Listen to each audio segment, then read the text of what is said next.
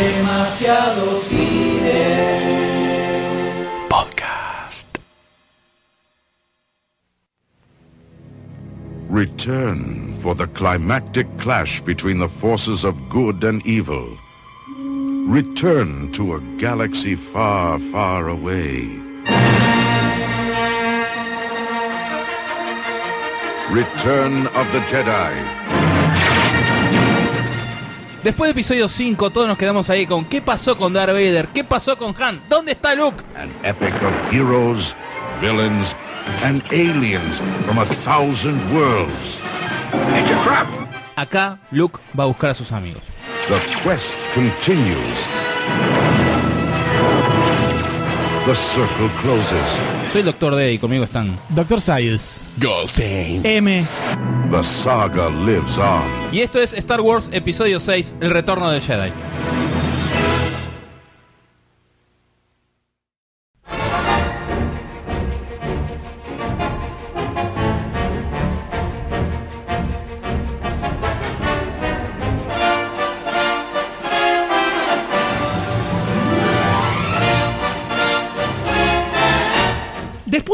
Éxito del Imperio contraataca, George Lucas se encontraba en la posición de poder crear finalmente su propio imperio cinematográfico.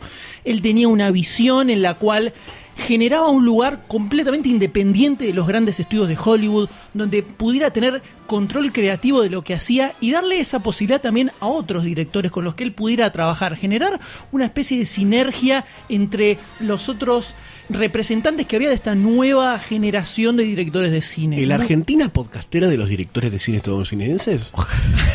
Ponele. El Imperio Contraataca había facturado muchísima guita, muchísima guita. ¿Más que Nueva Esperanza? No, pero con todo el merchandising que se hizo alrededor del Imperio Contraataca, la guita fue astronómica, completamente astronómica. Para que te des una idea, George Lucas al mes o a los dos meses Se compró una casa en Santa no, Clara. ya había recuperado los, los- ya había recuperado los 30 palos que puso ah, para la tranqui, boludo, en dos meses. Ahora sí, George Lucas tenía la posibilidad de separarse completamente de todos los estudios de Hollywood. Su deseo, Ahora su sí sueño. iba a ser la suya. Era completamente independiente, no le importaba nada lo que le dijeran. Oh, Pero con el éxito también arranca Las trolas. el puterismo. ¿Viste? Por ahí andaba. Sin quererlo. Ahí andaba. ¿Qué pasa? Por un lado, Merca, vino. Irving. Kershner, el director del Imperio Contraataca y uno de los principales originadores de, de la maravillosidad que tuvo esa película. Qué linda. Tiene dos palabras inventadas en una sola frase. Increíble. Nadie Más demasiado cine que nunca. Ya había dicho que él no quería dirigir la, la secuela porque eso había sido una sola película, era un solo momento. Entonces Lucas sale a buscar director para esta nueva película. Y por supuesto él tenía ojo, entonces y se movía en todo un círculo de gente que Directores. estaba por convertirse en grosa. Gente que estaba por convertirse en referentes. Por ejemplo, lo tantea a David Lynch Tranqui. para ver si quería hacer la película, pero el tipo le termina diciendo que no y se va a hacer Duna. Bueno. Lo tantea a David Clavate otra sci-fi. lo tantea a David Cronenberg también. ¡Qué lindo ese! Es A ver, muy bueno. ha sido esta película dirigida por Cronenberg, ¿no? Sí, sí. Todos bichos más extraños, deformes, con sale tumores. Del orto de Java sale. el- Han Solo acá está. Hay todo un ida y vuelta que sí, que no, que sí, que no, pero al final Cronenberg no agarra viaje y se va a hacer Videodrome. Ah, momento, bueno. o sea, eh, fíjense. Menos mal que dijeron que no, ¿no? El caldo de cultivo que había en ese momento. Y termina con Richard Marquand, que no sé si era el más zarpado para poner ahí. Yo te puedo decir que no. El tema es que este, este tipo no tenía casi nada de experiencia en laburar con efectos. Entonces, por momentos le costaba un poco imaginarse cómo iba a ser esa escena que estaba filmando cuando se le agregara todo lo que venía después. Entonces, en toda esta película, Lucas tuvo que meterse mucho más que con Kirchner, al que le decía, mete tu magia y listo. Estuvo mucho más metido en lo que fue toda la dirección y la realización de esta película. Porque ya arrancaba un toque complicado con el director. A su vez, Gary Kurtz, que era el eterno productor de Star Wars y el Robin de George Lucas en todo lo que fue el proyecto de Star Wars, renuncia como productor de la saga No. porque decía que ya estaba todo demasiado, demasiado focalizado en los juguetes y en el merchandising. Ah. Y había quedado un poco de lado Se dio cuenta. la película. Se iba con las la valijas llenas de historia- dólares y decía, esto no me gusta, quiero mi valija. y la historia que se estaba contando. Esto lo dijo años después, ¿no? Cuando ya había cobrado todos los cheques. Dicen que en Mm, realidad. qué malo el dinero, qué malo. Dicen que en realidad Kurtz estaba un poco hinchado a las bolas del quilombo que era hacer Star Wars y ya se iba a ir igual, aunque no saliera esto. Pero si vemos, por ejemplo, en el Imperio Contraataca, las figuras ya estaban hechas antes de empezar a filmar las escenas con los actores. O sea que se le estaba dando bastante pelota al tema de los muñequitos por todas las cosas que comentaba nuestro amigo Goldstein en el episodio anterior, ¿no? Que si no lo escucharon, ¿qué hacen escuchando esto? No lo sé. antes. No lo sé. Entonces entra un nuevo productor que es Howard Kazakhshian, un apellido complicado, Kazajian. que tenía un poco una forma de laburar. Lo dijo bien, de una. Qué grande el actor. Utilizó la El fuerza. actor es reconocido. Utilizó la fuerza. Kardashian. ¿Lo dije bien? ¿Lo dije bien? que tenía una forma de laburo un poco distinta a la de Kurtz. Kurtz era eh, un poco el estilo de Lucas, de improvisar, de decidir sobre la marcha, y pero este tipo era mucho más organizado, mucho más centrado, te armaba todo una, un schedule de, de cómo iba a ser toda la filmación. Con deadlines. Claro. Entonces ahí ya empieza a organizarse de otra forma todo lo que es la producción de la película. A su vez, ya en este momento el señor Harrison Ford se había convertido, podríamos decir, en una estrella de Celebridad, Hollywood. una celebridad. Ya se había estrenado Los Cazadores del Arca Perdida, entonces de repente tenía un perfil bastante distinto al que tenía antes. Y además es el único de los actores protagonistas que no había firmado contrato para las tres películas. Oh. Por eso lo congelaron, Entonces, cuando se está por arrancar con el- la escritura del guion de esta película, no se sabía si Ford iba a subirse a la película o no. Estaba como un poquito en duda, porque de repente el tipo era una superestrella. Entonces, cuando estaban armando el guion, que también se mete Lawrence Kasdan como en el Imperio Contraataca, en un momento se hablaba de que capaz se podía matar a Han Solo al principio de la película. Por un lado, para que Harrison Ford No bien, hiciera un bolo tranca y rajara, que no tenía, no- capaz no tenía ganas de hacer la película, pero también eso podía llegar a servir para demostrar que en esta final nadie podía llegar a salvarse, o sea que los personajes muy importantes se mueren al principio, entonces decís, upa, parece que acá de verdad puede pasar cualquier cosa, ¿viste? Ah. ya como que te plantea otra película. Sí, no. Y Chan, chan, chararán, chan, chararán, chan. Incluso en algún momento hasta se barajó de que el final, al final de la película solo quedara Luke solo, vivo, Fuerte. yéndose, Apagando las luces. yen- claro, yéndose así hacia el horizonte, estilo, estilo spaghetti western, Sí, Fuerte. Arriba de. Chewbacca. ba- arriba de Chewbacca, Atrás de Chewbacca. Bastante heavy, eh, bastante heavy. Hubiera estado bueno, ¿eh? Hubiera estado bueno. Sí, sí. Pero después, el amigo Kurtz, cuando se fue, un poquito mala onda, dijo que apareció Lucas a decir, no, no, no, no, esto no puede terminar así, porque acá hay que vender muñecos, y necesitamos, si Han Solo se muere, nadie quiere comprar muñecos de Han Solo, y si lo matamos a todos, después no le vendemos muñeco a nadie, entonces acá necesitamos que, que terminen todos vivos porque hay que vender todos los muñecos. Además, yo quiero coleccionar a Han Solo. Eso lo dice Gary Kurtz, que es un tipo que no se fue de- con la mejor onda, ¿no? Entonces hay que agarrarlo así con pinzas.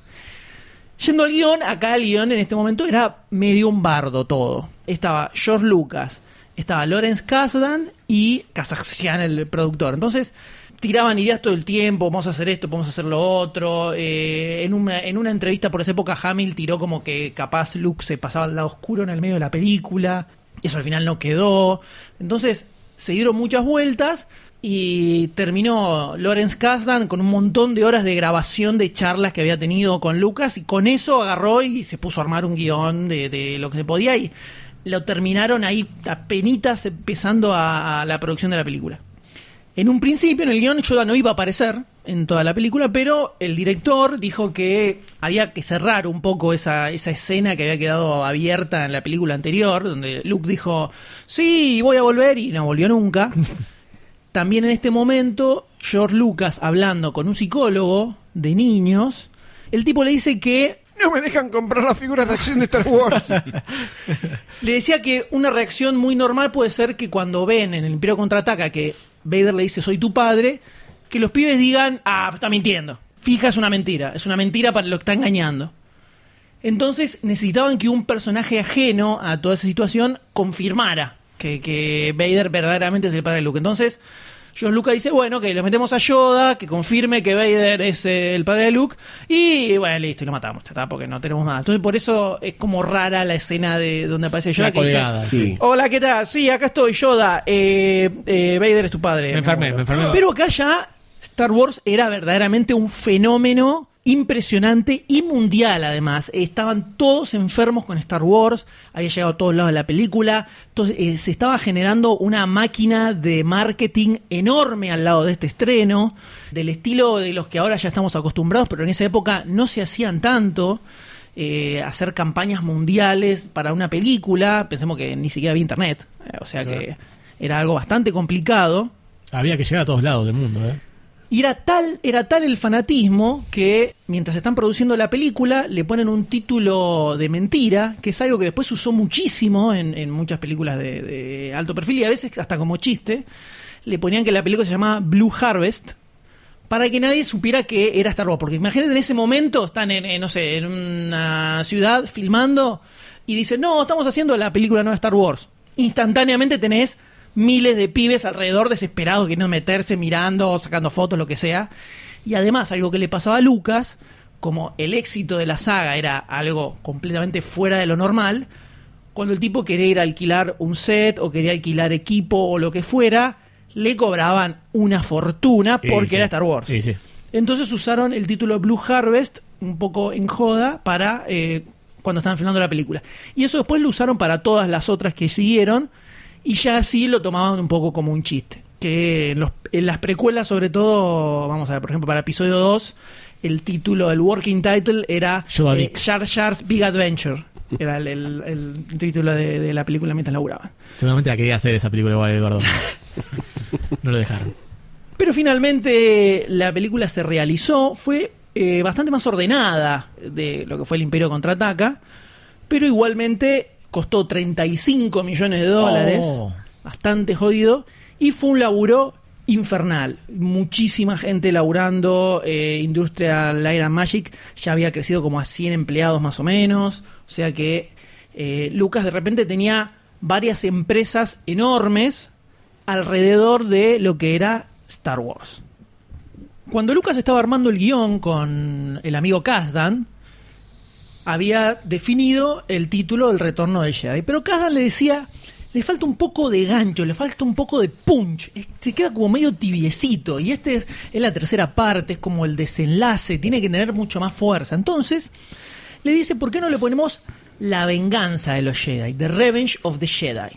Tiene como más swing, ¿viste? Es más extremo, es más wow. Entonces Lucas le dice, bueno, dale, pongámosle la venganza de los Jedi. Pero cuando estaban por empezar con la película, Lucas dice, no, no, ¿sabes qué no? No, Qué no va. obsesivo, qué No va. obsesivo. Pero para nada, ¿por qué? Porque un Jedi nunca va a ir a buscar venganza. Claro, exacto. Eso es muy Sid. Entonces, estaba mal, Me- estaba mal el título. A no ser que en algún Entonces, momento se hubiese convertido en Sith. Y, o What the Twist, el póster teaser, O, teaser de o esté póster. guardada la palabra venganza para otro título de otra película. Oh, Eh, Entonces vuelven hacia atrás y se termina llamando El Retorno del Jedi. Ahora, dice la leyenda. No. Dice la leyenda. No. Que en realidad George Lucas le puso durante toda la producción La venganza del Jedi para cagar a todos los que estaban haciendo merchandising falso. ¡Oh, qué hijo de puta! Es ¡Qué un visionario en todos los niveles. Ya- ¡Qué que ya tipo! después de Imperio Contraataca habían aparecido por todos lados, entonces dijo,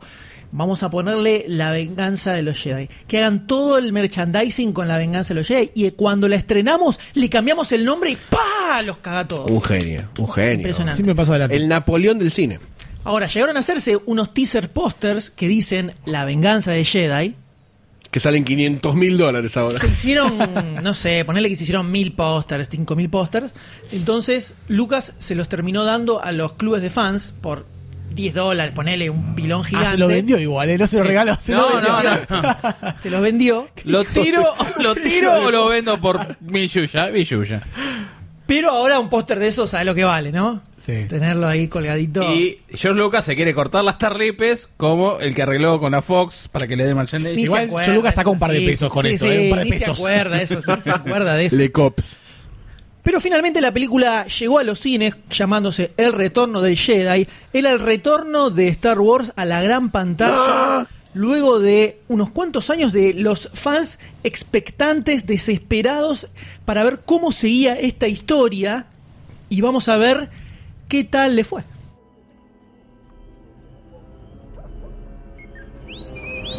Otto, are you sure this is the right place?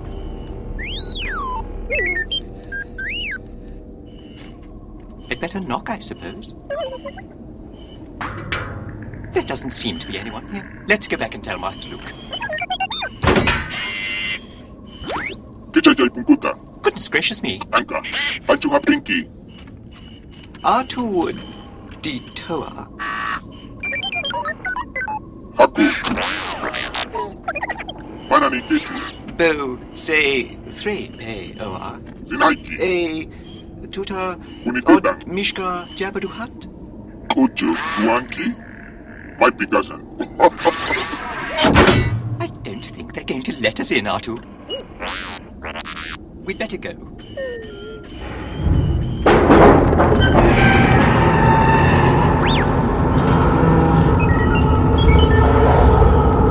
R2, wait! Descomunal el inicio de este podcast con esta introducción.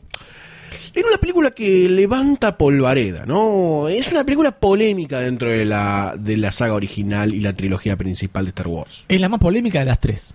Es la más polémica de las tres por diferentes razones que vamos a ir desarrollando extensa y sudorosamente en este podcast. Podríamos decir que, como para plantear de dónde, de dónde venimos, está considerada desde el vamos como la oveja negra de la trilogía original, un poco, ¿no? Sí, Yo la, creo que sí. la- la abeja que le falta una pata, la abeja como media sucia, la, la- ¿Es por la eso que es la que más me gusta? El de, El de- el de siempre, La contracorriente Vos sos cultural. una paria como siempre la esta. desvirtuando. la contracorriente cultural. Arranca la película con lo que yo considero una de las grandes escenas del cine, del cine, del cine todo, todo, todo, todo, todo, todo, todo el cine. Que le cabe a Brian de Palma, al padrino, le cabe a todos, ¿eh? Estamos en el desierto, Han Solo está congelado en carbonita, ¿no? Esperando a ser liberado. Y estamos en la guarida de Java de Hutt. El eh, palacio. en el palacio de Java de Hutt, en donde empezamos a ver a estos dos robots que, que se meten en la guarida, en el palacio, en lo que vos quieras, Androides. Androides, Droides. y, apare droides, y aparecen un, un montón de cosas rodeando a esta a este lugar que ya te empieza a pintar como un lugar pura mafia. Es pura mafia lo que hay ahí. Tiene un portón importante para entrar. Tiene un portón Portón importante. un portón importante. difícil de golpear. Sí. Pero ya cuando entramos empezamos a ver que hay una, una liturgia mafiosa alrededor de Java de Hutt y tiene todos los comportamientos de un mafioso. Hasta tiene esclavas sexuales que bailan para él y la, son alimento balanceado para su bicho de abajo.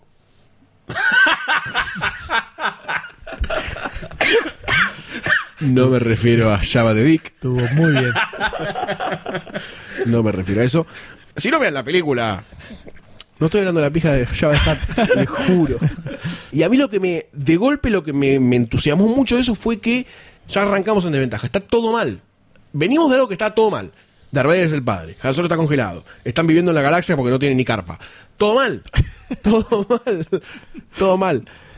Vamos ahí. Y vos decís, ¿para qué hacen los robots que llegan acá? ¿Y, y qué es lo que está pasando? Se huele cierto a plan, se huele cierto, cierta tatagema. Más o atrás. menos. Más, hasta que... Igual lo dicen, al- cuando están golpeando, dicen, ay, nos mandó el, el- el- el El maestro, maestro. Sí. nos mandó acá a ver qué Maestro, onda". maestro, dicen. Me encanta ese tripio. Entonces se desarrolla la trama. eh, bueno, pasa esto del Bounty Hunter, bla, bla, bla. Pero lo que más me llamó la atención fue algo similar a lo que me pasó en la cantina, en el episodio 1, que es como que de golpe ves pantallazos de muchas cosas, muchas cosas, mucha información. Los esbirros que son cerdos, el deforme rosa que tiene dos cuernos que no se les salieron, Java de Hutt, que es un personaje mítico de la historia del cine. Que en la trilogía original, o sea, cuando se estrenó por primera vez, es la primera vez que se veía a Java de Hutt. Porque ahora lo vimos en el episodio 4, ahí Sí. hablando con, con Han Solo, pero era eh, el nombre que se cargaba a través de todas las películas y nunca se sabía qué era, ni quién era. Se sabía que era un grosso de la, de la galaxia. Exactamente, sabía que tenía toda la, la- la- toda la papota para hacer mierda a quien quería, por eso Boba Fett estaba buscando también a Han Solo. Pero nunca se había visto cómo era ni nada. Era como una sorpresa. Era el capo mafia de la galaxia, porque trataba con bounty hunters, contrabando, nenas, merca, todo mal. Y los tenía todos ahí. Y estaban todos ahí además. Una, bomba. Una. Una fiestonga. Entonces, al ver todas estas pequeñas cosas que aparecen en la, en la guarida, otra vez te abre el espectro al toque la película del universo expandido que nunca te cuenta. Empiezan a aparecer personajes nuevos, formas nuevas de contar las cosas, y es realmente tétrica la parte en donde van al calabozo de robots, por decirlo de una forma, en donde dicen, bueno, a este dale un papel, el otro otro, en donde se ven descuartizaciones de robots, torturas, es fuerte. Es fuerte, es realmente fuerte, porque a mí ese tripio me cae muy bien. Y ya lo habíamos descuartizado en las 5. Aguantemos los trapos un poco. Aguantemos los trapos un poco. Eh, seguimos adelante y se desarrolla la historia de amor. ¿no? Acá hay amor. En esta escena hay amor. Estamos viendo a una mujer dispuesta a todo por recuperar al amor de su vida. Y creo que se da una de las escenas más lindas dentro de la trilogía, que es cuando lo descongela a Han Solo. Y Han Solo no puede ver. Que no puede ver como un pollito. Es como un, poll- es como un niño que llega al mundo. Un fetito. Descongelado. Sí. Pero. ¡It was a trap! Hay muchas trampas en esta película. ¡It's a trap! ¡It's a trap! Y es el desencadenante, esta trampa, en donde el Bounty Hunter era Leia, que la venía a rescatar a Han Solo. Y se desencadena la segunda parte, que me parece que es la más importante porque llega Luke fucking Knight Skywalker. At last, Master Luke's come to rescue me. Master. Never no pace Luke Skywalker, Jedi Knight.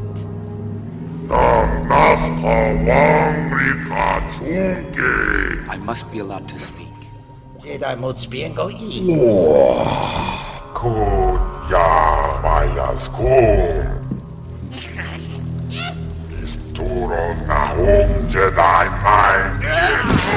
You will bring Captain Solo and the Wookiee to me.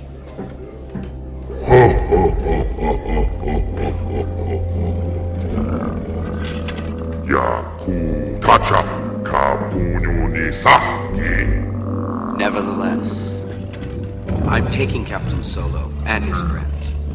You can either profit by this or be destroyed. It's your choice, but I warn you not to underestimate my power.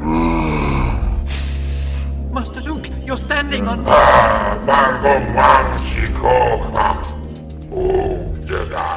Luke Skywalker en un en un rol completamente distinto al que vimos en las dos películas anteriores. Mal. Ahora es un señor, es un señor. Jedi. Hizo un, le- un- un leveleo impresionante. Mal, mal. Leveleo, inentendible, pero Ya como, ya como, como aparece vestido. tremendo. Y la aparición que es apane- apenas entra, eh, lo quieren eh, prepotear.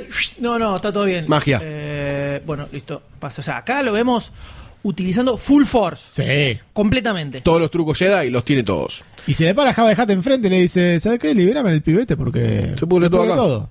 Si no querés morir, va a ser lo último que vas a hacer. La vas Y a pasar todo mal. el tiempo se lo repite. Esto es lo último que vas a hacer. ¿Y es lo último que hizo? No, en realidad, porque cae en la trampa y vemos otra de las escenas míticas del cine, que no sé si se repitió en estructura, pero la pelea entre eh, Luke Skywalker y el bicho gigante, que no sé si tiene un nombre, Rancor. Rancor. Rancor, Rancor. y la pelea entre Luke Skywalker y Rancor, que es genial porque lo ves a, a Luke Skywalker, que al toque te lo habían mostrado como alguien que realmente la tenía clara dentro de la fuerza Jedi, ya lo ves en desventaja. Ya flaquea. Ya está, flaquea. ya listo, medio- Harry Potter. Sí. Listo, ya está, otro Harry Potter más, clase eso, media. Eso es lo que no me gusta de esa escena. A mí también. Que Al toque es muy Gil. al toque es muy Gil y después deja de ser Gil al toque. Es muy extraño eso. Claro, porque eh, cae y está como. Y como que pone cara O sea, de perdido. Claro, yo le digo, cae, que se para, que, este, que le haga así, que haga volar una piedra y se reviente contra la Claro. cabeza, qué sé yo. Piedritas, piedritas. Claro, ahí es donde vos decís, ah, listo, acá es el gran momento badass de Luke Skywalker. No, todavía. Teoría. Sí. Teoría. El flaco lo tenía todo preparado. Hizo ese papel de, de bobo para que Java de Hat no piense, ah, guarda con este que este ya tiene poderes, ya creció. Para que después Skywalker saca todo su poder y salva a todos. Es Para una mí buena es- teoría. Para es mí es eso. teoría, Puede ser, puede es ser. una buena teoría. Porque si no es inexplicable la cara de virgen violada que tenía cuando cayó en, en la guarida de Rancor. También acá en este momento es donde vemos una de las imágenes más míticas que todos tenemos tatuadas en nuestras retinas, que es a Leia Carrie Fisher en su delicioso Se bikini está dorado, elevando en este momento Sayus. Con respeto igual, es un aplauso con respeto. Es una señora, es una señora. Perdón, en ese momento la ex novia de Dan Aykroyd, quiero decir nada más. Ex. Wow. Ex. Se dio cuenta, se dio cuenta de quién era. Después Dan ver la película y dijo ¡No! ¿Por qué? que viéndolo en la película no se ve tan sexy como en todas las fotos que salieron después de, Bueno, de- pero- de entrevistas y todo. Sí, es verdad. Todas las fotos que vienen después están Ahí te- en orientadas toda, la- al la, famosa, sesión de fotos de la, La Rolling playa. Stone y en la playa terrible re- Yo no entraría en toneladas de detalles. revistas con hojas pegadas en esa época Está plastificada la revista. Horrible. Naturalmente. Horrible, pero más allá de todo eso, tenemos a una Leia prisionera, prisionera esclavizada, y es bastante sumisa dentro del rol que le toca. No, no es la Leia que. Es una fantasía, ¿eh? no, no se ve mucho de eso. No, que- pero Leia- imagino que soy Java y Siempre- ya con mi lengua El, chicos, en un momento siempre se la ve como acostada ahí en, en- en- en el hueco de Java de Hat. en la panza. En la panza, no hay forma de hablar seriamente de esto, realmente. Pero nunca la vi con una actitud guerrera hacia el final de la escena, ¿no?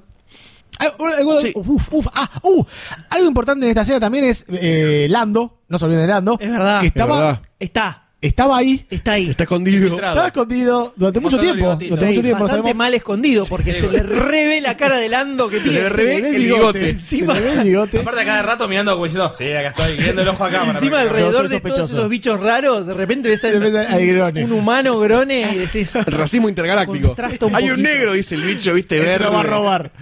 contrasta un poquito. Y, y acá, y acá nos encontramos ya con algo que nos pasó en episodio 4, que es uno de los cambios que tiene esta película, que es en la parte, una parte donde se ponen a cantar y aparecen dos bichos Sí, horribles. sí, sí, sí, sí. Horribles los bichos y horrible el CGI que tiene la película que no se la banca hoy en Está día. Entonces, Ojo que cuando en una escena enfocan a una gorda bailando, eso es posta, es de la. sin agregado. pero acá todo lo Ninguna gorda fue herida en la filmación de Star Wars 6. Pero acá todo, eh, este agregado CGI queda muy feo y podría no existir ¿El tranquilamente. enano es el bichito con orejas? El es que estaba en... medio peludo, barbudo, que está cantando. No, canta así como negro. Como- ¡Oh, my Una voz así. Sí, muy raro, muy desubicado. Igual en esta película también se ve cierta cambio de calidad. Yo vi la versión Blu-ray. Cierto cambio de calidad entre ciertas escenas. Más para el final, por ejemplo, se ve como de repente el emperador en muy buena calidad y de repente pone la cara de Luke y se ve media como rara, como media granulada. No, esa es la cara de Luke. Esa es la cara de Mark. Hamill. Puede ser también. Pero bueno, después de que los atrapan, viene la gran escena Jedi Sí. De, Sí, de, la, de, de Luke Skywalker. De Jedi y de Team Up también, un poco. Menos Han Solo que estaba ciego y idiota. Menos Han Solo- sí, pero igual eh, libera a tu, la- a tu Lando, ¿eh? Preferido. Y sin querer mata a Boba Fett de un culazo. Boba Fett bastante boludo. muy idiota. Es final esa muerte es para- tristísima. mal, mal.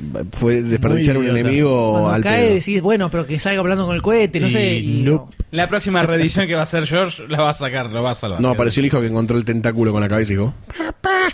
El universo expandido eh, sigue vivo. Bandido, sí, Ex- eso, bandido.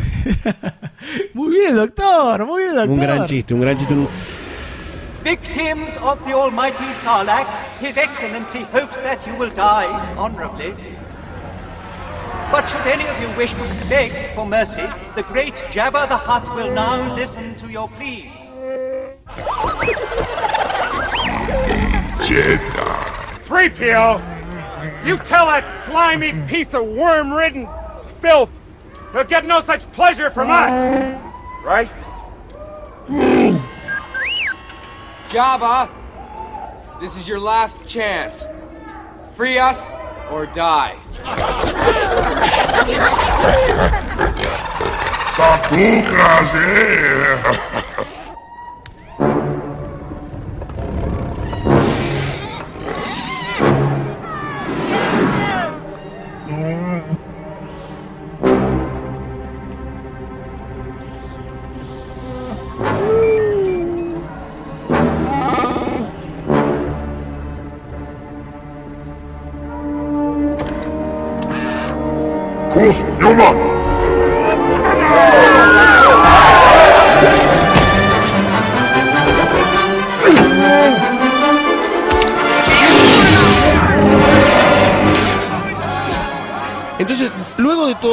Esta, escena de la pelea, tenemos a ellos que van a ser ejecutados en la boca de gusano enorme que hay en el medio del desierto, que supuestamente es una, una muerte lenta, dolorosa y... Que dura millones de años. que dura Imagínate. centenas de siglos. por años. Horrible, horrible. Y en ese momento se da, bueno, la vuelta de tortilla del argumento usando los poderes Jedi, ¿no? Donde Arturito eyecta el sable láser y cae especialmente en la mano de Luke. Genial. Tiene muy bien calculada la, paró, la parábola. No, puede la que fuerza. también Luke lo atrajo. Use the force. Use the force, mami. Entonces ahí se empieza a dar para mí una escena que está genialmente bien filmada, eh, las naves están buenísimas, está todo bien pensado porque son naves que están en el, esto mi mente de no de pensar las cosas que están, es un planeta todo desértico y las naves tienen toldos, entonces es como eso que hablábamos en el episodio 4 de la idea del universo gastado, el universo medio como que va evolucionando y es orgánico en los lugares en los que se desarrolla, las naves están oxidadas, son marrones, tienen toldos, hay parasoles adentro de las naves, muy Sí, extraño. Se, ve muy casero todo. Se ve todo, no sé si la palabra es casero, la palabra es matanza. real. No, la palabra es real, me- medio como real, realista todo, o factible, o asible, y, y me levanta la vara de la escena en general. Y después toda la escena de acción es bastante tonta, como van muriendo todos, ¿no? La verdad que... Sí, está más Sí, mal lo, hecha. lo que está bueno, lo que a mí me encanta, siempre me gustó de, de- de esa escena es lo que hace Luke. Agarra, pega saltos, eh, sube a la nave grande Donde estaba donde estaba eh, Leia, Sí. eh, le empiezan a disparar, pa, pa, reviente, como que hace rebotar los tiros con el sable láser, liquida a tres, cuatro tipos, la, la casa a Leia, que se levanta un poquito la pollerita, y se tira, todos los movimientos que hace Luke me parecen alucinantes. Sí, Luke O sea, sobresale en esa como pelea. Super Jedi saltando Sí. como loco. Eh, Además, se nota que el plan medio que lo organizó él como ya cerebrito de, de este team up en donde está el Bada, el héroe Bada, la princesa, los robots y yo, ¿no? El Jedi. Sí, en el medio están eh, Han y Lando medio haciendo boludeces tratando de sobrevivir. Tratando de no morir. Tratando de sobrevivir. Pero bueno, están, ahí. Están ahí, están ahí. Y está creo que yo lo pondría, no sé si en la mejor o un top 3 de las mejores muertes de Star Wars y del cine, por ahí, ¿no? ¿Por qué no? La muerte de Jabba siendo ahorcado por una princesa en bikini con una cadena enorme. Bueno, ahí es donde... Te la digo después así, no- no lo Después de ver resistís. esa escena, yo pienso, pero entonces, ¿por qué era tan grosso ya de Hutt? O sea, ¿qué tenía de zarpado? Tenía que esperar que una no se venga podía a mover, no se podía mover. Claramente no tenía ninguna fuerza especial ni ningún poder No. especial. ¿Crees que enliste políticos que cumplen con esa descripción igual tienen poder? Puede ser, pero... Ahí falló la seguridad. Claramente es un fallo de seguridad. Convengamos que era una anarquía de disparos por todos lados, ¿no? ¿Sabes quién Pero pueda? te, te mató Bueno, tu esclava, pero- pero boludo, se dale. supone- pero se supone que vos estás en un imperio criminal, el capo que maneja los hilos de la galaxia a tal punto que tiene gente que labura para él a años luz de distancia. Supone que es un grosso, es un Darth Vader. O sea, Darth Vader te lo entiendo en esa posición, pero Java, o sea, entiendo el concepto de Java dentro del contexto de la antigua república, donde sí había todo un tema político por atrás, que es un poco lo que se ve en episodio 1. Ahí sí me, me resulta un poco más lógico porque está esto de los juegos de poder, del que tiene guita, donde la pone, todo eso. Pero acá el tipo es una especie de jefe de contrabandistas, donde, o sea, el que quería venía, le pegaba un tiro y se hacía cargo de toda esa operación. Convengamos que fue todo muy tontito en el sentido del Fue desarrollo. básico. eso eso es a lo que voy. básico. Es ra- me, me resulta rara esa muerte. Aquí están las, las famosas grietas que provoca el episodio 6, ¿no? No, era un poco recuperar el honor de Leia después de que la tuvo ahí, la Sí. chupeteó. Simbologi- simbo- simbólicamente, Simbólicamente, la muerte claro. esa está muy bien también. Claro. Simbólicamente solamente. Más allá de eso, Sí, acá un poco, un poco toman la misma estructura que teníamos en episodio 5, Sí. donde arranca con una escena de acción y después se separan y baja un poco bastante el ritmo. Sí. El tema es que igual, así y todo, la primera escena de esta película no es ni a palos No. no, Hot, lo no, no, zarpada que es la batalla de Hot. No. Y En ningún aspecto, ni en, No, ni, en, ni en producción, ni en significado. Claro. No, porque te, te dejaba otro sabor de boca la batalla de Hot. Era Sí. como que estaba perdiendo. Los chavales estaban perdiendo, estaban escapando. Y acá es como que van a buscar a Han Solo, van a recuperarlo, lo logran recuperar, no tiene ninguna baja. Es Me como, parece. No, perdón. Sí, es como un ejército perfecto que están haciendo, un plan perfecto. Algo que no se vio en ninguna parte del episodio 5. Eso, sí, que a mí me parece que la, la ganancia, o sea, perdés en, en producción y todo eso, pero la ganancia está en el armado de la escena de cómo, para mí, Luke tenía armado hasta el más mínimo detalle todo lo que iba a pasar. En cambio, la otra era tiro, lío, colla, gol, y acá es como que hay todo un proceso de, de- de trasfondo, que es para mí el por qué esta escena inicial le gana a episodio 5, al contrario de como piensan ustedes. A mí me gusta episodio 6 antes que episodio 5. Está bien, El- Straker, lo perdonamos porque Sí, no entiende, bueno. claramente. Master Yoda. Is Darth Vader my father? Rest I need. Yes. Rest. Yoda, I must know.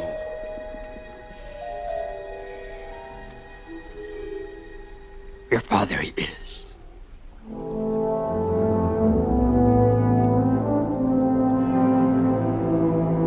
Told you, did he?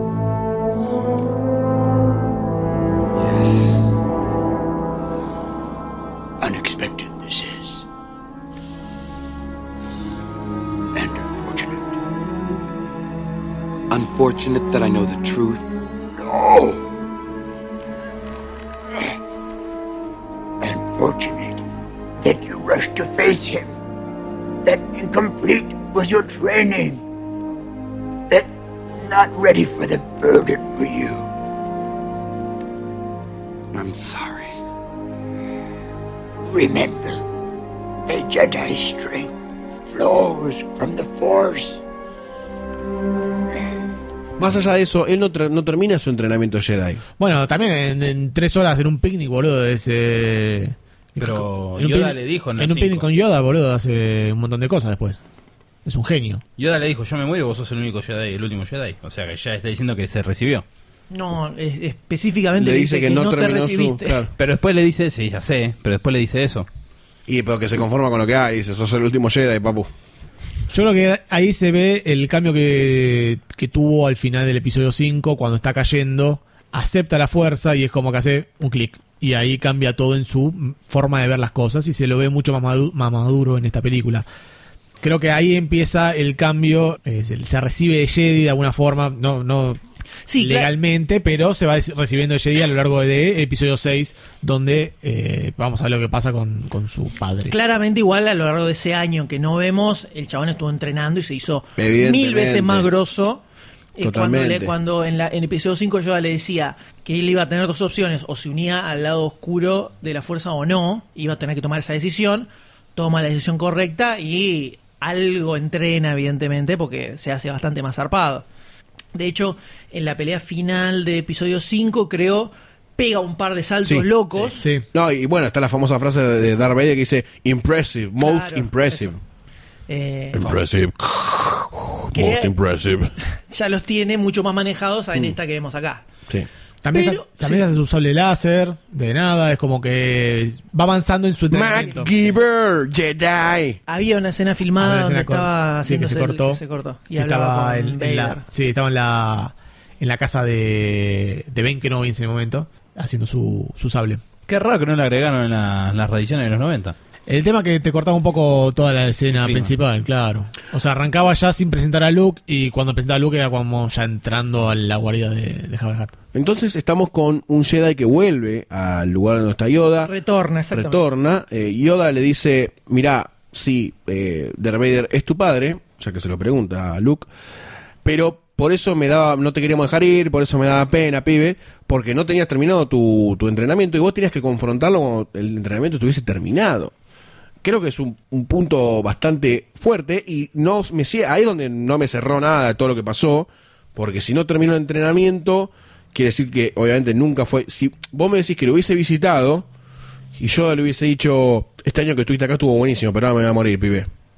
Es como que me llenaba el vacío legal que había quedado en el medio de cómo terminó eh, siendo eh, Sí, que para mí lo lógico era que en ese año que no hubiese vimos, ido con Yoda. él estuvo entrenando claro. con Yoda. Que Esa te lo hubiesen dejado entrever, por lo menos. Y de última, en episodio 6, hicieran que no, lo voy a saludar y a tomar unos Claro, mates. exacto. Y llega y dice, ay no, se está muriendo, ¿entendés? Porque si no, nunca, sí, ahora con lo que le dijo Yoda, nunca terminó el entrenamiento para poder enfrentar a Vader. No, pero tranquilamente podía haber entrenado con Yoda todo ese año y no necesariamente terminarlo.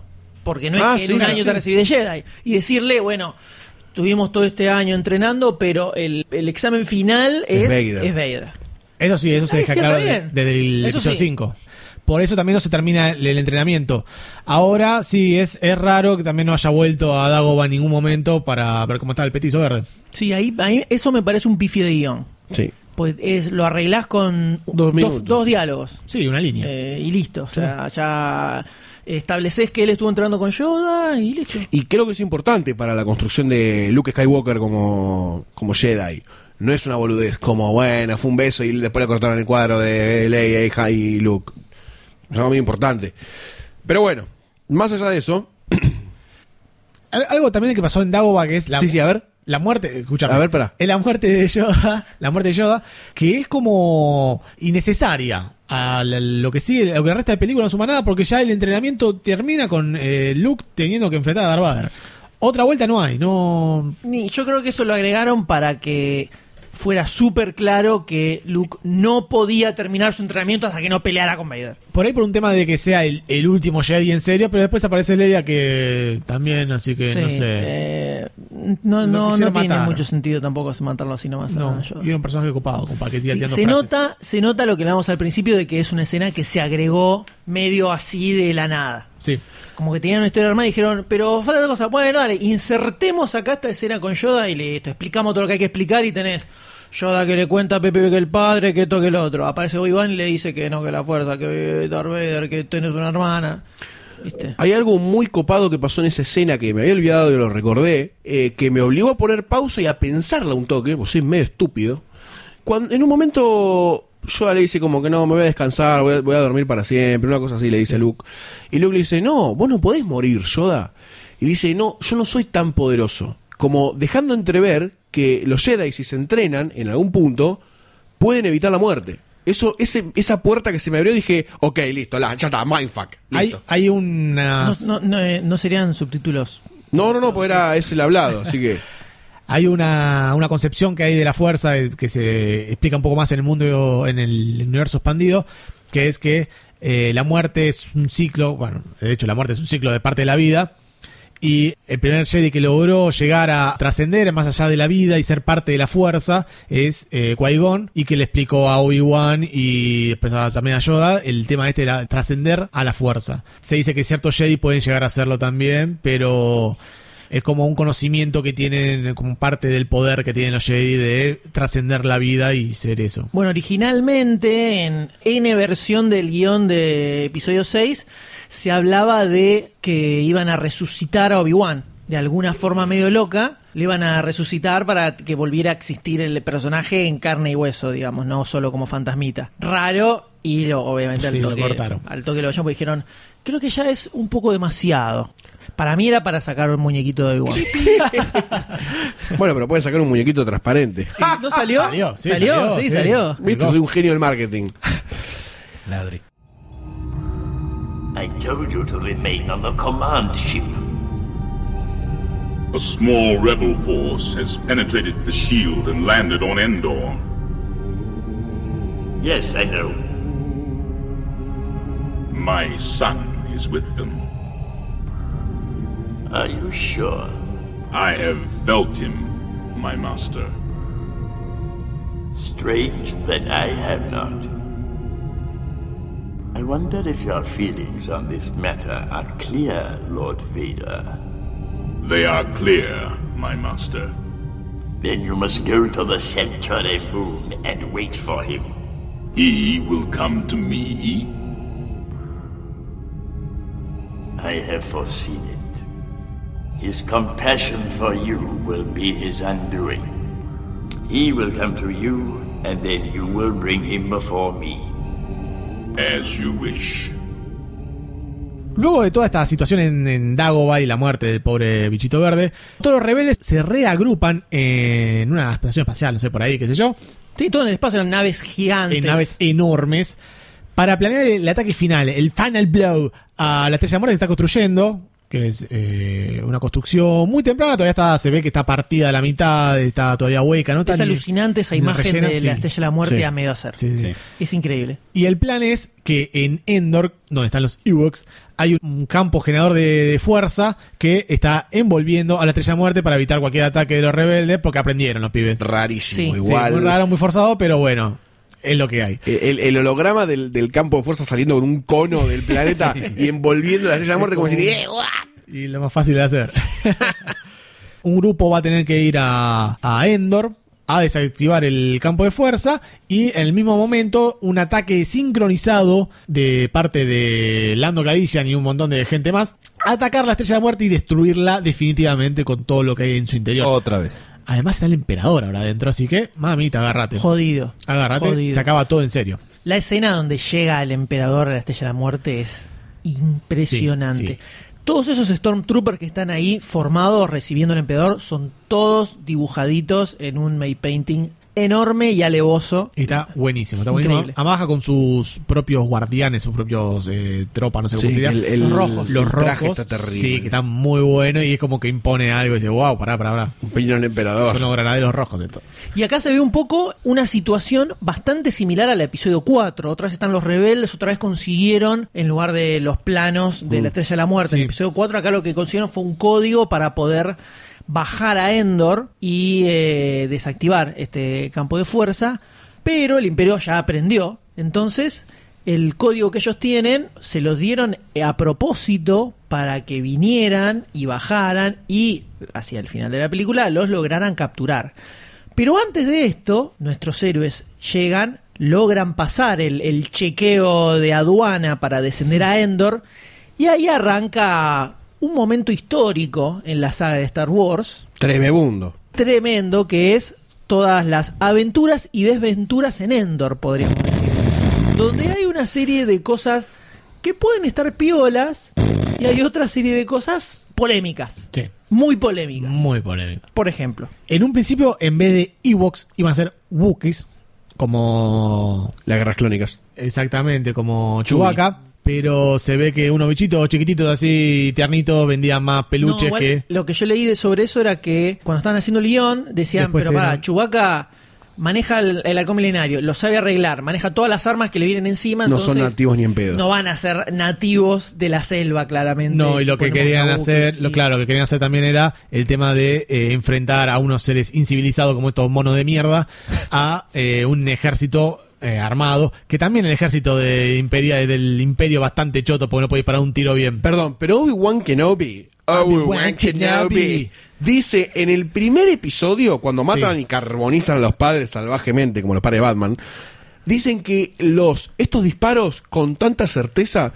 son solamente por los troopers imperiales. A lo largo de, de seis horas de película No me importa. pega En un el tiro episodio bien. Lo seis- dijo Obi-Wan En el Kenobi. episodio 6 dicen que cuando le dicen a Luke se entera de que era una trampa, lo que habían hecho, ¡It's a trap! le dicen que eran los mejores soldados del imperio los que estaban en Endor. Andá a saber lo que son los peores. literalmente, literalmente dice esa frase, los mejores soldados del imperio están en Endor.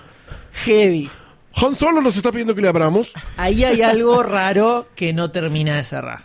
Es difícil, yo entiendo que es difícil. Hay un lapso eh, de la película en donde claramente es un dolor de pelotas Sí, mantenerse esto- despierto. Esto lo podemos dividir en pre-Ewok y post-Ewok. Evoca hay poco. Pre-Ewok es, es toda la parte de la carrera con las motos. Sí. Que es una escena muy guapa. está muy buena. Muy rápida, muy buena. Bastante grosa. Lo que nunca terminé de entender fue por qué Luke no usó la fuerza, ponele, para empujar la moto contra un árbol. Iba muy rápido. Si la hacía fuerza, la fuerza ya pasó. la fuerza más de 80 no, no, no funciona. Y porque no terminó su entrenamiento. Oh, ¿Viste? qué dolor. Yoda se murió. Pero es toda una escena mítica Sí, sí, que muy se ha repetido muchas veces. Está el homenaje en Los Increíbles. Exactamente. Entonces, hasta ahí vamos bien. Decían, bueno. Muy bien. Interesante. Estábamos copado. casi a nivel del anterior. No sé si a nivel del anterior, pero estábamos bien. un estábamos a terreno que nivel. no se conoció todavía, que es un terreno boscoso, que en otras películas no se vio. Se vio el desierto, se vio el hielo. Faltaba un, un- Algo más vegetal. Selvático. exactamente, algo más selvático. Eh, entonces está ahí, joya, buenísimo. Bien. Ahora llegamos a un momento en el que eh, están, eh, no me acuerdo cómo es que llegan a esa, a esa escena donde están todos como caídos en el- el- y aparecen los Ewoks. Leia cae de la moto, no se muere, no se lastima, no pasa nada.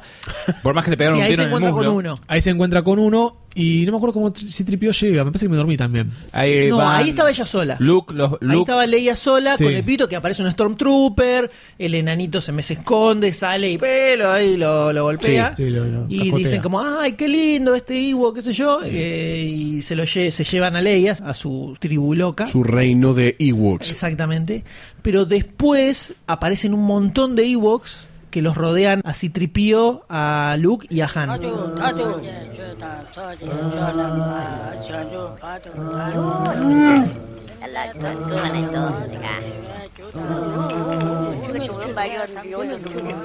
Trito, Dogra, Is, Soyoto, and Muno Noka.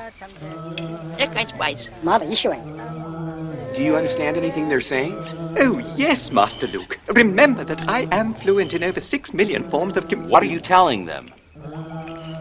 Hello, I think. I could be mistaken. They're using a very primitive dialect, but I do believe they think I am some sort of god. Well, why don't you use your divine influence and get us out of this? I beg your pardon, General Solo, but that just wouldn't be proper. Proper. It's against my programming to impersonate a deity. Why, you.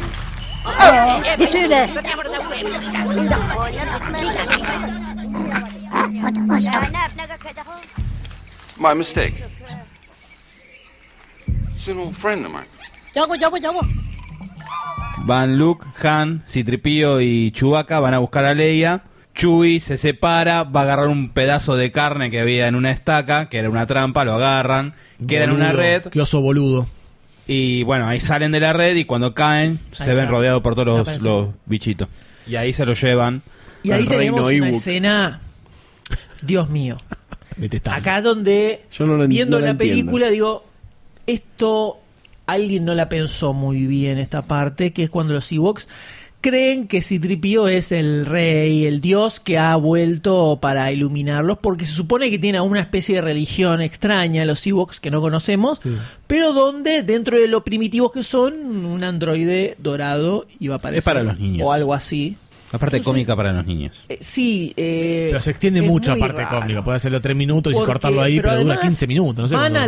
la- el, el- el campamento de los Ewoks y se los quieren comer. Es o sea, terrible. comen seres humanos. ¿Alguien, alguien, alguien Han es Solo está atado como un chancho a punto de ser comido. Están prendiendo el, as- el fuego para hacer un asado de Han Solo En honor a instantáneamente. C-3PO. No sé si somos conscientes de que los Ewoks son muy extremos. Son muy violentos, sí. o sea, por sí. un lado la encuentran a Leia y le hacen trencitas. Sí, sí, y Leia, boludo. Le cosen un vestido a medida porque de repente estaba, estaba vestida como lugareña, eh, pero Es era un vestido era el doble de, de los Es una falta de. Eso no existía. Y al mismo tiempo se los quieren comer, los están cocinando para comérselos. Es una, es una, es una escena que te descoloca en todo aspecto. Y en el medio Luke lo hace flotar a Citripío para se que sea como el poder y de repente se asustan. Y lo liberan a la comida. A la comida la liberan. Y de repente lo que iba a hacer tu comida es como tu super aliado. Ahí sí Tripio está muy garca. Porque no quiere decirle que no se coman a Han Solo. Dice, no, yo no puedo mentirle, no está programa para mentir. Dale, boludo. Qué garca. Que después los mismos Ewoks los hacen parte de la tribu, después de que le contaron todas las pericias ahí adentro de, de la choza. Por eso, es muy extraño toda esa parte. Pero bueno, supongo que querían hacer una especie de encuentro con una civilización ancestral. Yo creo que la parte de los Ewoks. Tengo una teoría, o quiero defender el por qué los Ewoks se aunan en la pelea rebelde, que siento un poco como una invasión del imperio a un planeta nativo.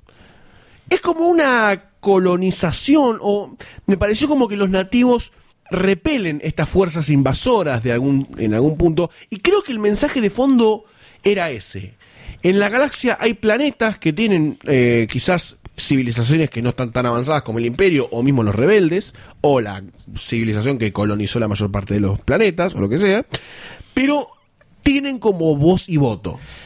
Yo creo que también están por el lado de que es una civilización de ositos asesinos que no tienen, no tienen posibilidades ante un imperio altamente entrenado y rompen las posibilidades y pueden llegar a destruirlo. O sea, tan- o sea, tan- tienen toda la de perder, pero no, al final terminan siendo los ganadores y destruyen a la civilización tecnológica y avanzada. ¿No dijimos cosas similares? Es exactamente la misma situación, pero vos la dijiste desde el lugar Gracias. positivo y el doctor la dijo desde el lugar negativo. Qué hermoso. Pero la misma situación. Lucas justifica a los Ewoks diciendo que él lo que quería demostrar era una situación parecida a la guerra de Vietnam, Claro. donde el Vietcong, con nada, escondidos abajo de la tierra, logró hacerle el aguante al ejército norteamericano que venía con todo, con todo, con todo. Difícil el paralelismo. Hay Sí. momentos en que Deberían haber sido chinos. En toda la batalla, por lo si no, vamos a toda la batalla con los Ewoks, hay momentos en que resulta un poco más lógico lo que vemos y otros donde no tiene sentido que disparen y no los puedan matar. por Se igual se anulaban la, la parte caníbal, la parte de, de la- eso es lo más, Sí. eso es todo lo más raro, sí. Eso es todo Si saltaban directamente a la, a la organización de la pelea y de la batalla, bueno, listo, charlaste con los Ewoks y Tripiot hizo de intérprete, organizamos la batalla, tronco, se baja el AT&T y le damos para adelante con las piedras. Pero no. Sí, pero toda- Esa parte es rara. Eh, pero hay algunas escenas donde me pareció que funcionaba cuando salen los dos troncos que Sí. revientan al- Sí. de costado al AT&T. Eh, ese estaba bueno. O el AT-AT está hecho con aluminio, o esos troncos eran flor de tronco, porque... Y eran flor de tronco. También le tira los tronquitos para que se deslice, Esa se es más resbale. pavota. Es y un poquito más caiga. pavota. Sí. Aunque también, bueno, eh, al Walker lo- una, una tanza en una nave no tira. Pero igualmente hay escenas que de esa batalla Ewok que es los tipos tirando piedras y evidentemente no le hacen nada, pero se la siguen tirando porque es su forma de interpretar la Su batalla. cerebro primitivo. Exactamente. Y por otro lado, también, por ejemplo, está el que viene volando en una máquina de Da Vinci de volar, que le tira piedras y lo bajan con un tiro, se golpea y dice, no, eh, no pude hacer nada, pero sigo peleando. Hay uno que se muere, boludo. Sí, que lo- ese lo- lo momento toca. me Hay uno puso que se mal. muere. Así Mal. todo. Yo me acordaba de ese Dentro que del odio con, lo- que lo- con los cibos que sí que hacen acá, vi esa escena y. "Ah, ¿para qué yo Porque, porque no es lo que se, no es lo que se muere, no es que se muere, sino que está el amigo al lado Sí, que lo y pica, lo va, lo, y lo va a agarrar y se queda como. y corta la escena ahí. Me puso re mal ese El dolor de la guerra. Cortó la escena y se lo morfó. Bueno, lo muestran de vuelta y estaba chupando. Me puso re mal esa escena. George Lucas juega con nuestros sentimientos. No, es una mente perversa. Igualmente, esa escena, to- todo, todo Endor, me parece que funciona, pero te descoloca tanto el momento en el que todos se duermen, que es ese, es el de la tribu religiosa con C-3PO flotando, el traje de Leia, Han Solo a punto de ser comido, y los Ewoks que no entendés qué pasa. Eso es, creo yo, el catalizador de todo el odio, de mucho de todo el odio que siente la gente que la odia, para pegarle a la película. Sí, es como que se ve eh, ridículo. Sí, se ve muy ridículo. Para mismo lo que está planteado en Endor, que no está tan mal. Sí, y más que nada cuando lo ves después de episodio 5, que era una película mucho más adulta, mucho más Sí. seria y oscura, de repente venís a esto que es mucho más infantil. Entonces, parece un registro diferente a lo que son, por lo menos lo que era episodio 5. Creo que lo supieron representar bien o introducir bien una raza nueva. Nativa. eh, nativa, claro. Y más primitiva. Tuvieron que hacerle una presentación un poco más larga con el tema del dios, después contando sus historias y toda la bola, como para entender la, la unidad que generaban con estos tipos que no podían ni hablar. The Emperor has been expecting you. I know, Father. So, you have accepted the truth. I've accepted the truth that you were once Anakin Skywalker, my father. That name no longer has any meaning for me. It is the name of your true self you've only forgotten. I know there is good in you. The Emperor hasn't driven it from you fully.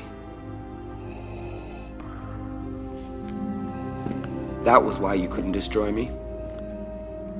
That's why you won't bring me to your Emperor now.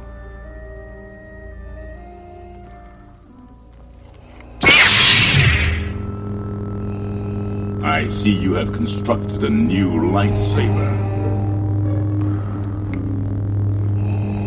Your skills are complete.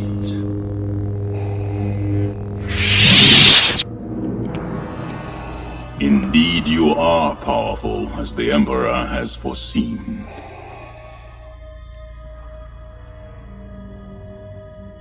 Come with me. Obi-Wan once thought as you do. You don't know the power of the dark side. I must obey my master. I will not turn, and you'll be forced to kill me. If that is your destiny, Search your feelings, Father. You can't do this. I feel the conflict within you. Let go of your hate. It is too late for me, son. The Emperor will show you the true nature of the Force. He is your master now.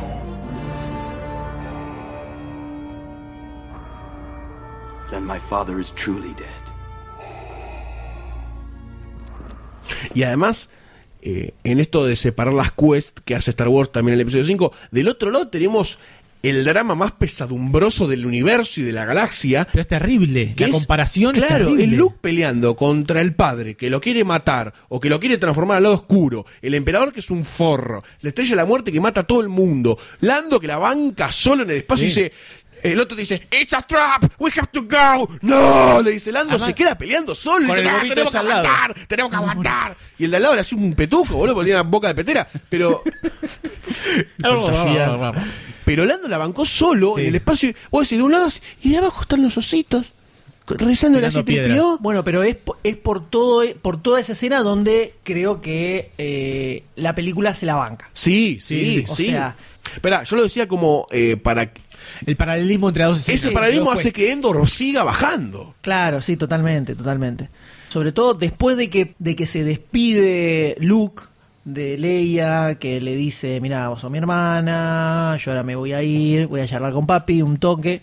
Eh, Hola con papi. Claro, después te cuento qué onda. Y llega Luke a la estrella de la muerte y tiene, se encuentra en el pasillo con Vader y tiene un diálogo increíble donde él, Luke le dice, pero ¿por qué no lo largás? ¿Por qué no te venís conmigo? Claro. Eh, en lugar de seguir con el tipo, no pasa nada, no, no es tarde, podemos seguir. Y, y Vader que duda un poco, Sí, ¿viste? eso es lo más fuerte de todo el tiempo de que- telenovela. Todo ese momento Muy tenso. fuertísimo, sobre todo teniendo en cuenta lo que venía de las 5 y es la principal vuelta de rosca que le dan al, al personaje de Vader en este episodio, que Lucas no lo tenía tan claro y eso se lo termina de poner Lawrence Kasdan, que es la, es la redención Ah, de Vader Una palabra. después de haber quedado en el lado oscuro, o sea, como que Se da cuenta. Finalmente, ahí donde decís, ah, pará, todavía tiene cierta esperanza. Bueno, todo lo que es la- esa redención de, de Vader es algo que lo termina de instalar Kasdan en el guion.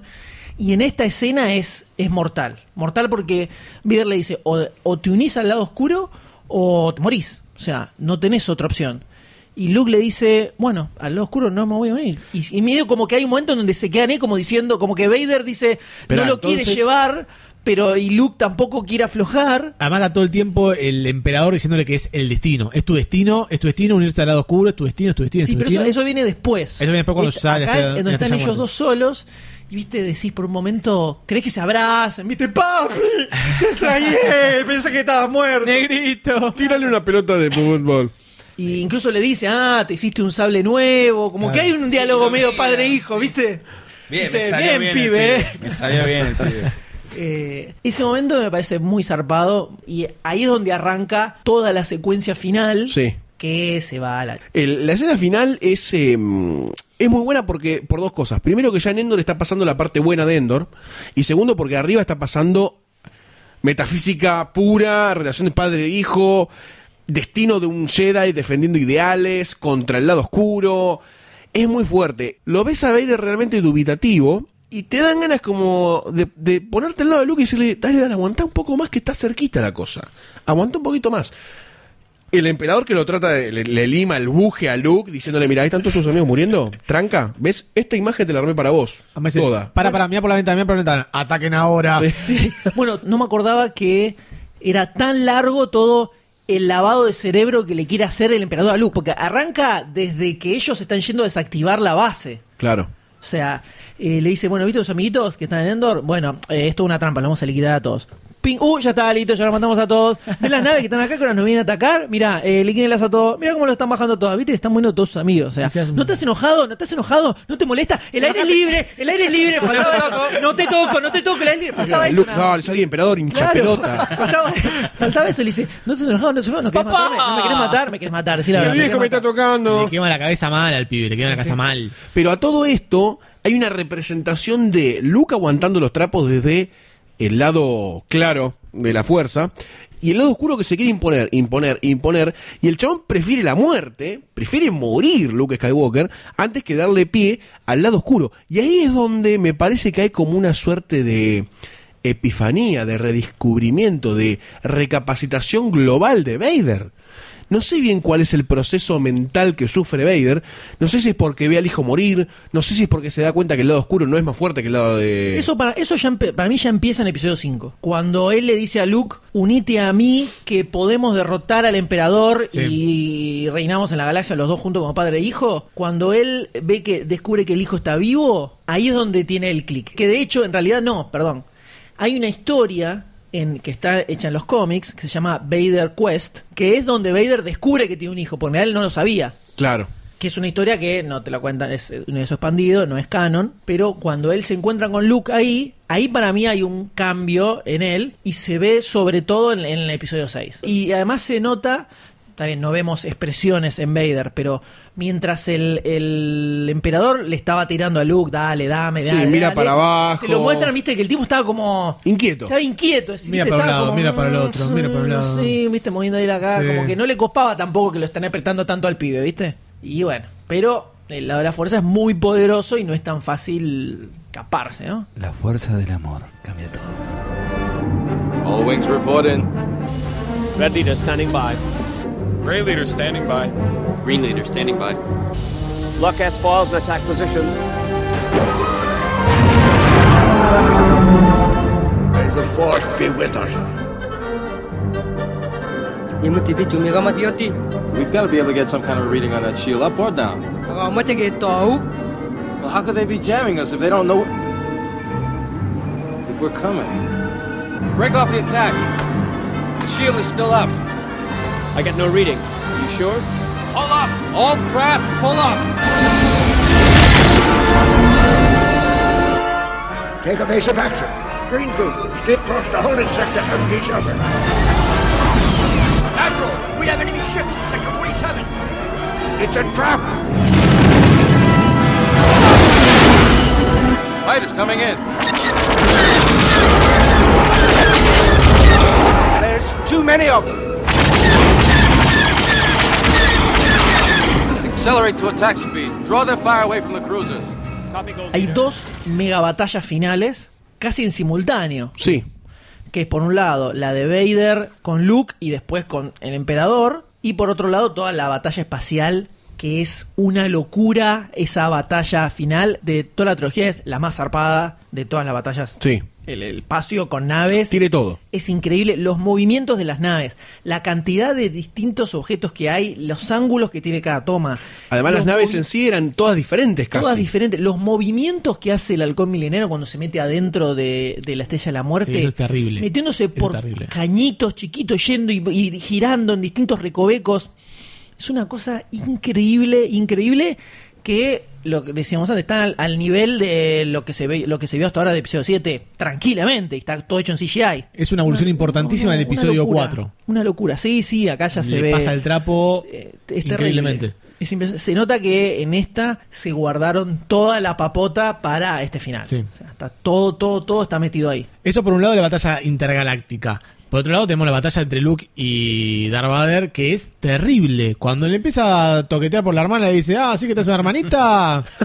Cada vez- Tal vez ella cae en el lado oscuro. Claro, Y bueno, ahí entonces se- te puedo liquidar a vos y me quedo con ella. Claro. ¡Pah! Se y ahí se saca al chabón y le empieza a dar en serio. Y lo derrota. Guarda bosque. Y basta, basta de las vueltitas a la, lo, lo comía que hacía casi en el episodio 1, 2 y 3. Esa es una batalla en serio, en serio sobre el láser. No tiene mucha movilidad, no tiene los saltitos ni toda la bola loca, pero eh, sentís en el look la bronca que tiene y sentí como va creciendo el lado oscuro. Creciendo el lado oscuro. Va ahí, el lado oscuro. Y le da, y le da, y le da. Y llega el momento clave en el que él le corta la mano. Impresionante. ¿Y qué La misma ahí? mano que él. Exactamente. Y ahí se mira su propia mano. Sí. Y Ah, ahí se. ah, papi. Y además le ve la, le ve la mano a él que también era robótica, no era una mano orgánica. Claro, veo los cables como salen. Entonces dice, wait, what am fucking doing here? Y ahí hace otro clic más y eh, dice, no, yo no lo voy a matar. Haz lo que quieras, emperador. Y el emperador hace lo que quiere y empieza a tirar rayos a morir. Igual acá es donde Empieza el diálogo No con el emperador. Sí, pero hay una cosa que no tiene sentido, porque entonces los Jedi están destinados a perder siempre.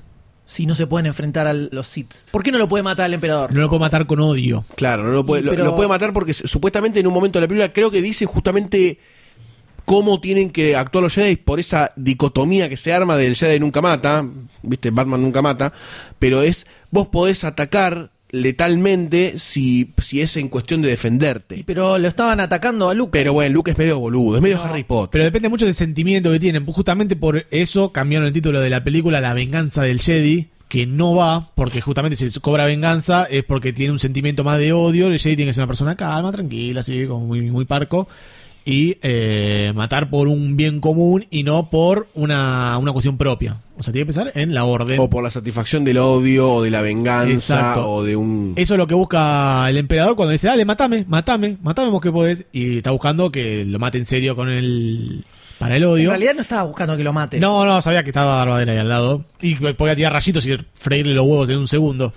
Pero mm, está buscando que despierte el odio del otro y lo lograba así, como apurándolo, como dijimos. Sí, no, nunca me terminó. O sea, me cierra más el paso del lado oscuro que se ve en episodio 3 de Anakin. Sí, bueno. Me suena más lógico Se enfermó que bastante Anakin, lo eh. que es lo que querían hacer acá con Luke, que no le encuentro mucho. Es sentido. mucho más, en esta película es mucho más lógico el paso de Darth Vader, no, el- O sea, no, no, a la por fuerza, qué, pero... porque a mí lo que me parece, viendo cómo se desarrolla la escena, es que el error de Luke iba a estar en matar a Vader, que es al que le estaba dando con bronca, pero cuando frena, ve la mano de Vader y ahí piensa y dice, ah, no, pará, yo no puedo hacer esto. A mí me suena que ahí es donde él se da cuenta que no es el sentimiento correcto ese. Y tranquilamente podría enfrentarse al, al- al emperador. Quizás trató, pero no pudo enfrentarse al emperador, ¿eh? porque el emperador tampoco le dio chance, le dijo... Si tiró la- el sable. ¿Lo tiró? O sea, Luke lo apaga y le dice, ah, listo. mato". En vez de guardárselo, están lo todos, sus, así. están todos sus amigos afuera. Estamos hablando del destino del universo, de toda la galaxia, en ese mismo instante. Eso no, no lo termino de cerrar. Sí, yo creo, yo lo veo Porque por- ahí hay, porque el momento del click ya lo hizo, que es cuando deja de pelear con Vader. Pero me parece que eso lo hace para que el click lo haga Vader, no él. No, yo ahí lo que veo es que él es el que frena. Vader ya está liquidado completamente, está caído, totalmente derrotado. Entonces, el click, que creo que es el momento en el que completa su entrenamiento simbólicamente, el momento en el que se convierte verdaderamente en un Jedi, cuando se da cuenta la diferencia entre estar peleando con bronca y con odio a estar haciéndolo por la verdad o defender la justicia, lo que sea. Para mí, el momento es ese en el que se da cuenta de esa diferencia y donde cierra el entrenamiento, se convierte en un Jedi verdaderamente, cuando frena, apaga el sable y dice, no, no lo voy a matar a Vader. Que es el tipo que lo persiguió durante años y años y años, además, ¿eh? Y encima de chiquitito no lo llevaba al cine ni a jugar a la lo pelota. dejó ahí en el desierto de mierda ese. Entonces, no me, no me cierra por qué no puede enfrentarse al emperador. Eso solo. El resto, el resto lo entiendo, porque el emperador lo empieza a cascotear y es donde Vader reacciona y se termina redimiendo. No, sí, entiendo lo que está diciendo. Entiendo lo que está diciendo porque ya ahí entendió. eh, Yo creo que ahí ya aprendió lo que tenía que aprender. Claro. O sea, si lo hacía antes, cuando estaban viendo cómo mataban a todos sus amigos, qué sé yo, capaz ahí. eh, yo, eso a mí me- o sea, lo digo porque me parece un error de guion que no se entienda esa parte. A lo mejor lo liquida al emperador y él se hace emperador de, de la galaxia, ya que estaba ahí, porque tiene el poder. estaba ahí. y- Estaba el tiene el poder, dice, uy, mirá, eh, mataron a mis amigos, bueno, ahora voy a hacer que nunca más vuelva a pasar esto. Y se pone de, de sub- superemperador de la galaxia. Si nos basamos en suposiciones, para mí no se enfrenta al emperador porque sabe que está como un nivel superior que tiene las de perder. Si va al- a confrontarse físicamente. Pero al no confrontarse, igual se está firmando su sentencia de muerte.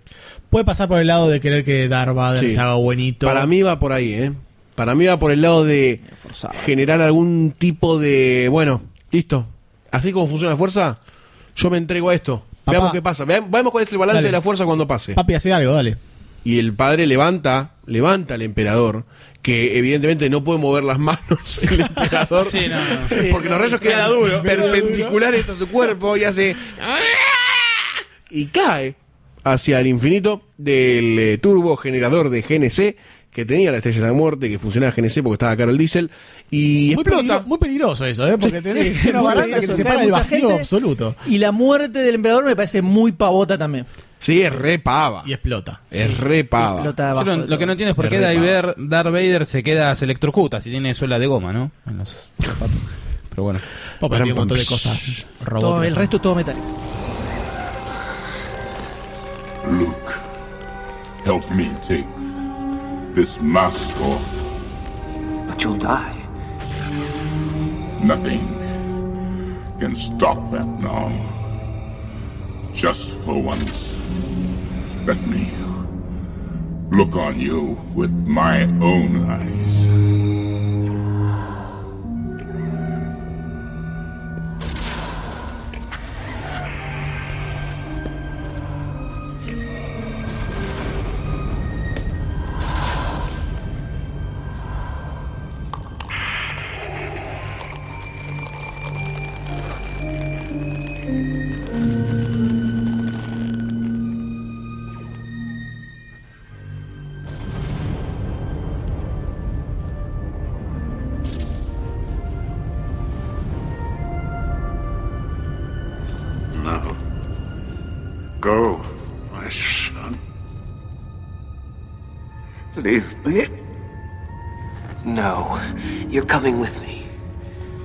Leave you here. I've got to save you. You already have. Look. You were right. You were right about me. Tell your sister.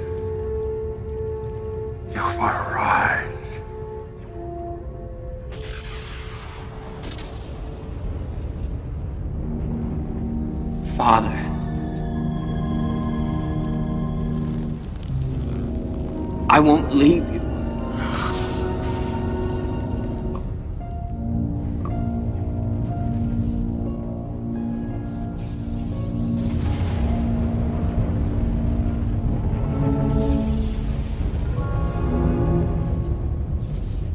Finalmente llegamos a, a, creo yo, los momentos cúlmines. eh, la destrucción de la Estrella de la Muerte en manos del amigo personal del Dr. Sayus. Lando.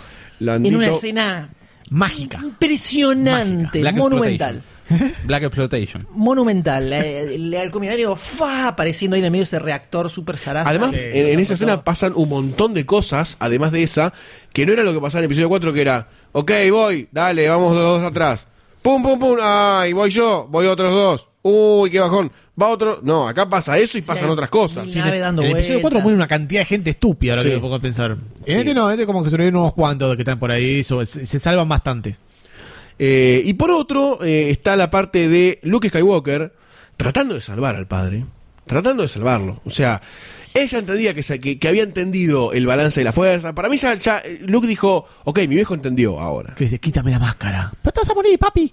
No importa, quítamela igual. Estoy al horno. Cada vez, que, cada vez que veo esa película y llego a esa parte digo, ay no, que se salve, que se salve, que se salve. Esta vez que se me salve. Es automático. No Y puedo le habla a la tele, ¿no? Que se salve, Sí, salvate, no dale, puedo dale, evitar, dale. no puedo evitar. Bueno, a lo mejor la próxima sí salva.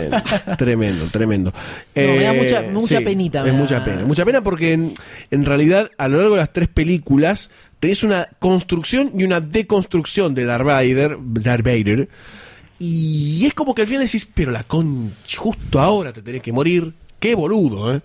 Y esa deconstrucción de Vader es como que te lo pinta de otra forma justo al final. Y justo en el momento en el que decís, ¿por qué no era un hijo de puta? Si era mucho más fácil para mí ir a dormir tranquilo ahora.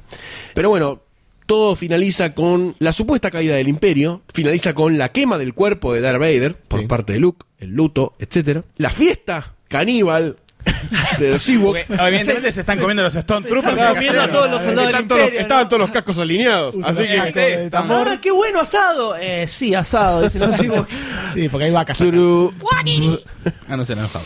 Y bueno, al final aparecen los tres espíritus, eh, o por lo menos en la versión que yo vi, aparece mm, Darth Vader, Viejo. Anakin, Vos en viste a- realidad, a- viejo, A Sebastian Shaw, el actor claro, de- exactamente, Obi-Wan Kenobi y Yoda. Los tres que le guiña el ojito a eh, Luke Skywalker. Y eh, tenés después la gente festejando, los fuegos artificiales muy patéticos. En la Special Edition, que no es la que viste Sí, vos, se ven los diferentes planetas. un montón Sí. de escenas de varios planetas. La, la había visto igual De hace un las montón. precuelas. de donde están todos Claro. festejando así. eh. Muchísima gente festejando. Me parecería más lógico verlo así que unos Ewoks que tienen fuegos artificiales de golpe, ¿no? Eh, pensando que era gente que iba a comer gente, ¿no? Eh, no creo que tenga. Que los caníbales no pueden usar pirotecnia. No creo. Vos puede ser. La pirotecnia dicen, si, es- si sos caníbal no, no, no, no la manipules. Claro. Prohibido usar caníbales. Entonces, me parece un cierre adecuado a, los diferen- a las diferentes tramas que había.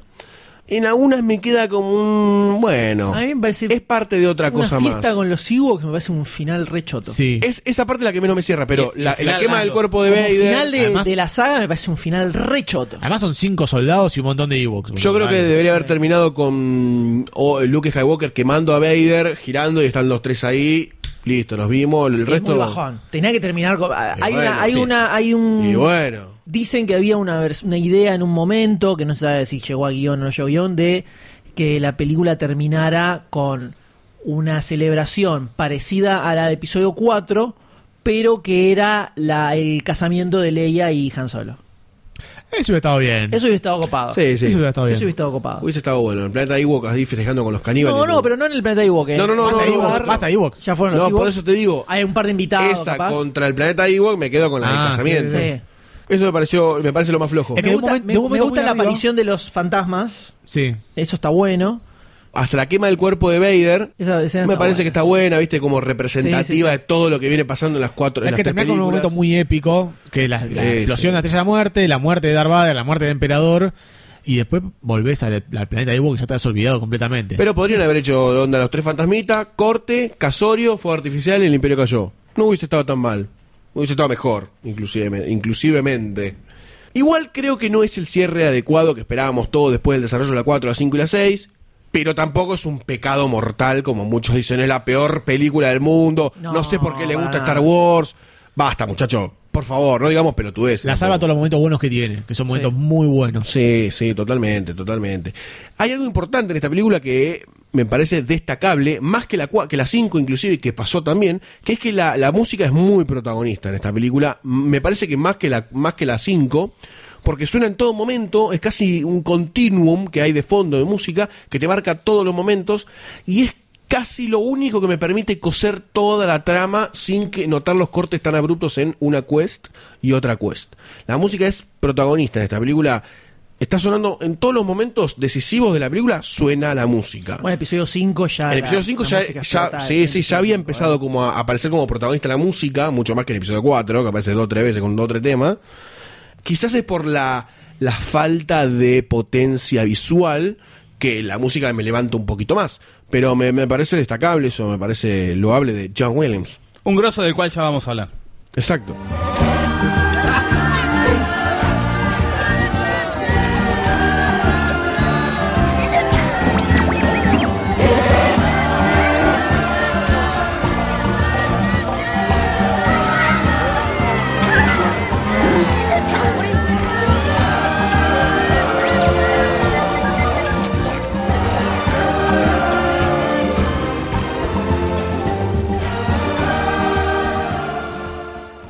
1983, año en que se estrena El Retorno de Jedi, película que le va bastante bien, no repite el éxito de El Imperio Contraataca, un poquito bajó, pero igual le va muy bien, recauda bastante dinero, pero además ese es un año muy traumático para nuestro amigo George Lucas, porque es el año en el que se divorcia de su esposa Marcia.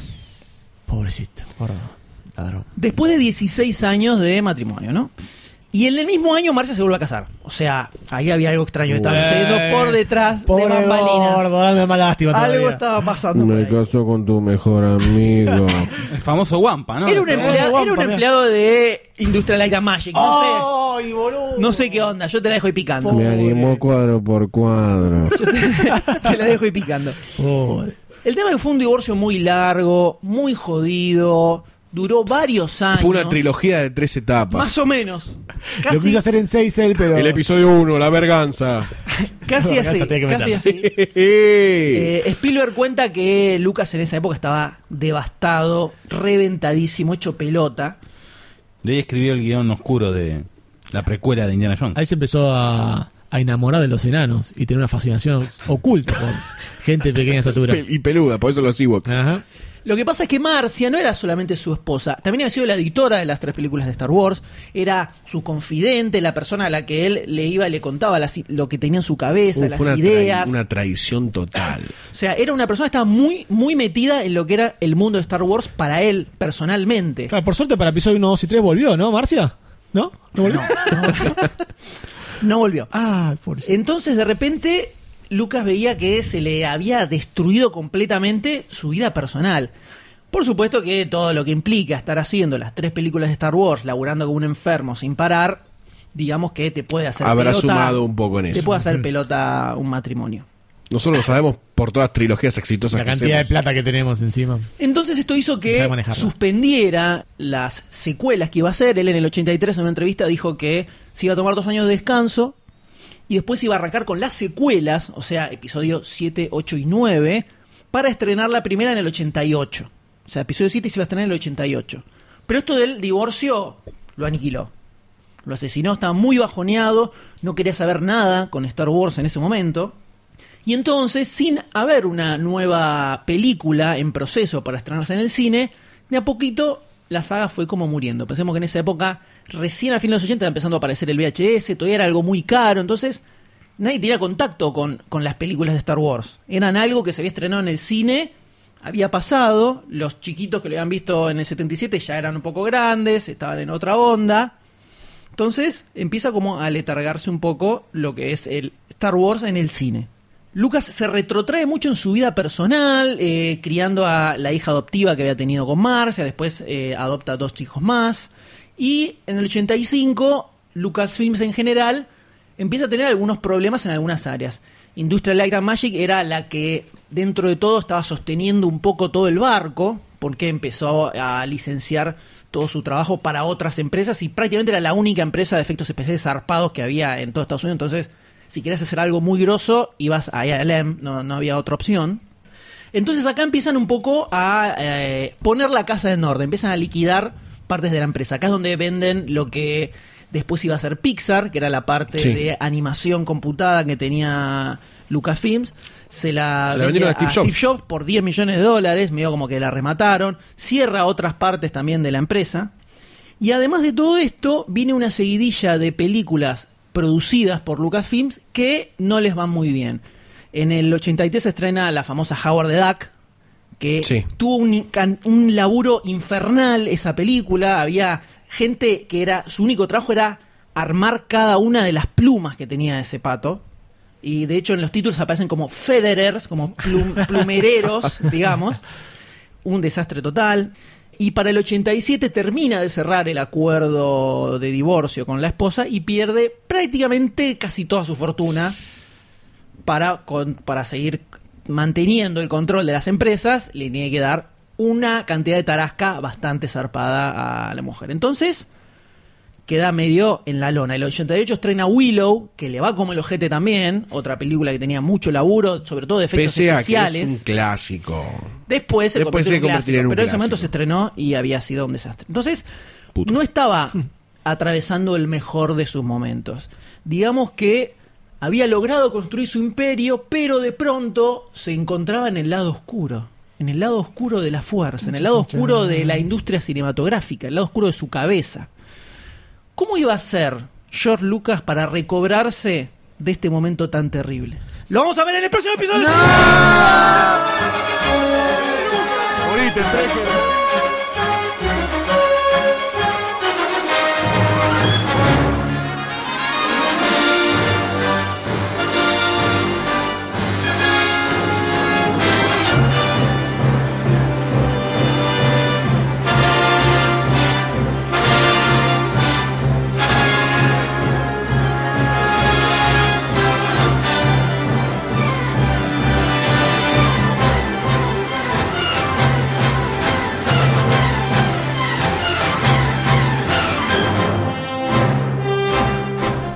podcast forma parte del especial de Star Wars de Demasiado Cine, donde estamos analizando profundamente cada una de las películas y contando toda la historia detrás de una de las sagas de ciencia ficción más importantes de la historia del cine.